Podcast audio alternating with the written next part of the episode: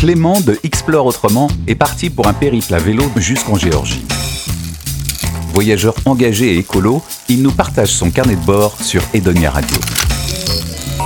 Après cette expérience incroyable au Sainte-Marie de la Mer, euh, je m'y cap sur Marseille en passant par euh, Istres. C'est clairement pas euh, le plus beau moment du voyage ni le plus facile. Il y a un très beau moment qui est la Camargue avec ces flamants roses qui s'envolent, les chevaux sauvages et cette nature incroyable. Mais on fait 5-10 km, on prend le, le bac de Barcaras et le paysage change totalement.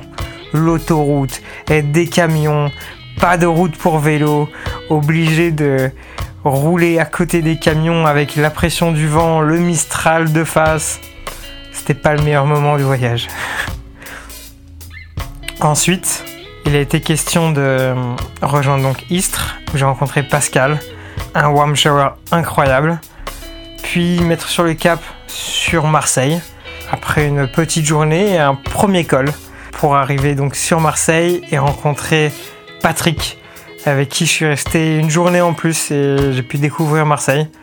Incroyable rencontre, super ville et c'était déjà assez gratifiant d'être arrivé jusqu'à Marseille à vélo. C'est le début pour moi d'un monde qui change, d'une mentalité en tout cas qui change. Et après Marseille, je suis donc dirigé en direction de, de Toulon j'ai triché un petit peu parce que j'ai pris un train pour éviter 2-3 cols.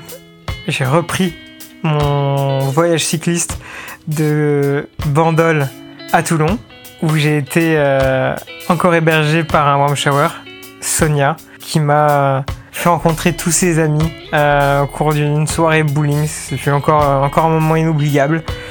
Et au petit matin, cap sur euh, Port Grimaud, où m'attendaient Corinne et Jean-Claude de la Villa Espéride.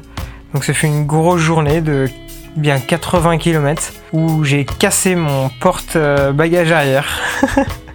Comme Corinne, j'ai un petit peu enchaîné. J'entendais ce bruit, clac, clac, clac. Je me suis retourné, il était dans le vent, plus ou moins.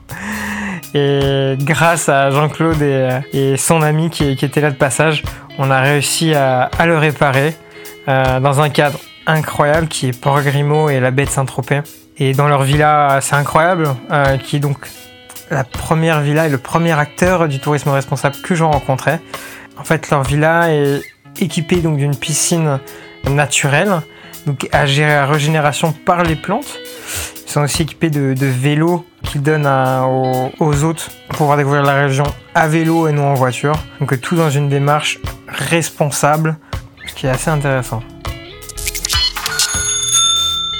Restez à l'écoute de Edonia Radio pour connaître la suite du carnet de bord de Clément Tonneau et continuer le voyage sur ses réseaux sociaux et sur exploreautrement.com.